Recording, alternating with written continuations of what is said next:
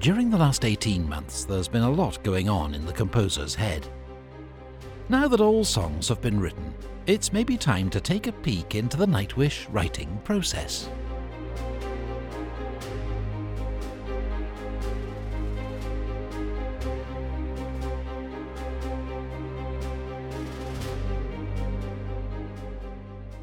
Miten musiikki syntyy? Se syntyy aina sillä tavalla, että tulee palava halu kertoa joku tarina tai päästää höyry ulos pään sisältä. Joku asia vaivaa tai innostaa, inspiroi.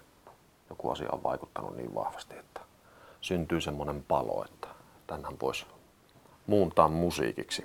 Eli yritetään löytää juuri oikea fiilis, oikeat instrumentit, oikeat lyrikat siihen tarinaan, mitä haluaa kertoa.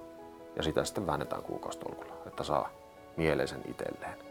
Ja sen jälkeen, kun tuntuu, että nyt on oma takki tyhjä, mulla ei enää mitään annettavaa tähän kappaleeseen, niin siinä vaiheessa esitellään kappale muille bändin jäsenille ja käydään säätää sitä paremmaksi.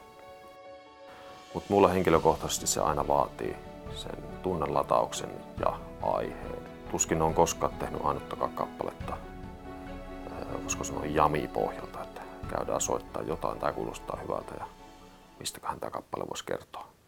Kyllä se aina menee toisinpäin.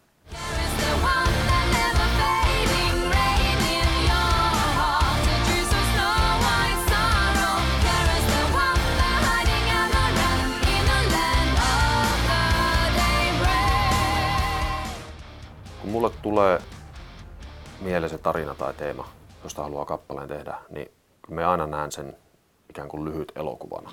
Jokainen näistä biiseistä on ikään kuin soundtrack sille lyhyt elokuvalle, joka siellä pääsisällä näkyy. Et jos tästä tarinasta tehtäisiin leffa, niin minkälaista musiikkia taustalla olisi? Siltä pohjalta nämä biisit aina syntyy.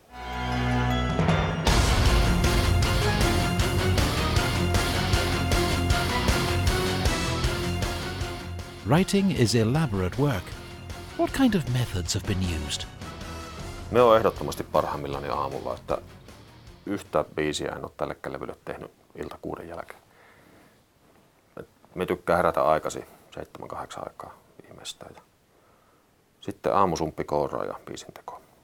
Sitäkin mä oon kokeillut, että tuota, pistää kello soimaan kolmelta yöllä. Ja mulla on sanelukone tässä vieressä ja heti kun herään, niin laitan ne ajatukset tuota narulle tai käyn soittelemaan jotain ja pakotan itteni kymmeneksi minuutiksi soittaa jotain juttua, sitten kuuntelen aamulla, minkälaista sillä on tullut. Sieltä on jotain hauskaa jäänyt käteen. Ihan käsittämätöntä mun myös, mutta nyt on hauska kuunnella. Kyllä me tiedän aika tarkalleen, milloin se kuulostaa omaan korviin just sellaiselta kuin pitää. Se on äärimmäisen miellyttävä tunne. Edellisen levy Storytime-biisin kertosää, kun tuli, niin tota, se oli saman että nyt tämä on tässä, yes. Se on niin mahtava fiilis. Se on, se on parasta koko tässä hommassa, kun on se tarina ja sitten yrität löytää just oikeat ö, melodiakulut ja soinnut, lyriikat, instrumentit siihen. Ja sitten kun se napsahtaa, tiedät, että tämä on just tässä. Niin se on maailman hienoa fiilis.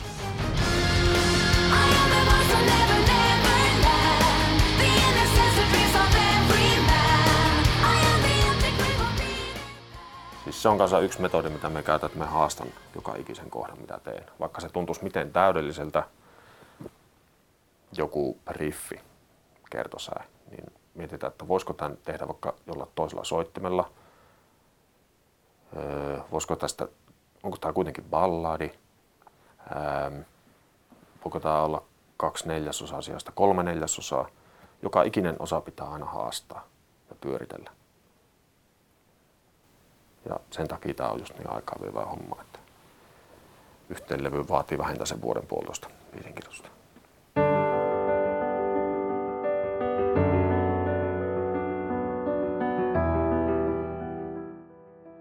Nämä viimeiset kuukaudet, jopa vuodet on ollut jotenkin tosi hedelmällistä aikaa, että ei ole tullut sellaista blokkia. Että on ollut Roope Ankkaa, on ollut tätä tulevaa Nightwishia ja on ollut sitä hyvän tekeväisyysbiisi lohtua ja kaikki on jotenkin tullut aika vaivattomasti. Tällä hetkellä on kyllä takki ihan tyhjä. Että tässä on reilu kuukausi, kun sain tuon viimeisen biisin tehtyä, niin oli vähän semmoinen olo, että nyt ei tarvitse muutaman kuukauden harrastaa tätä biisinkirjoitusta.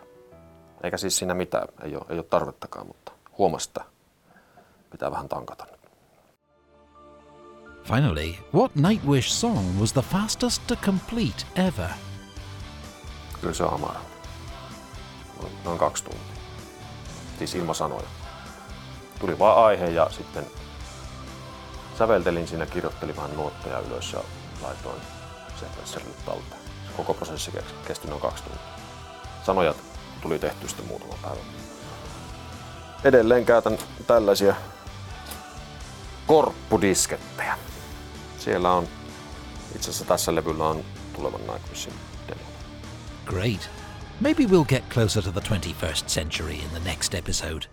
Stay tuned.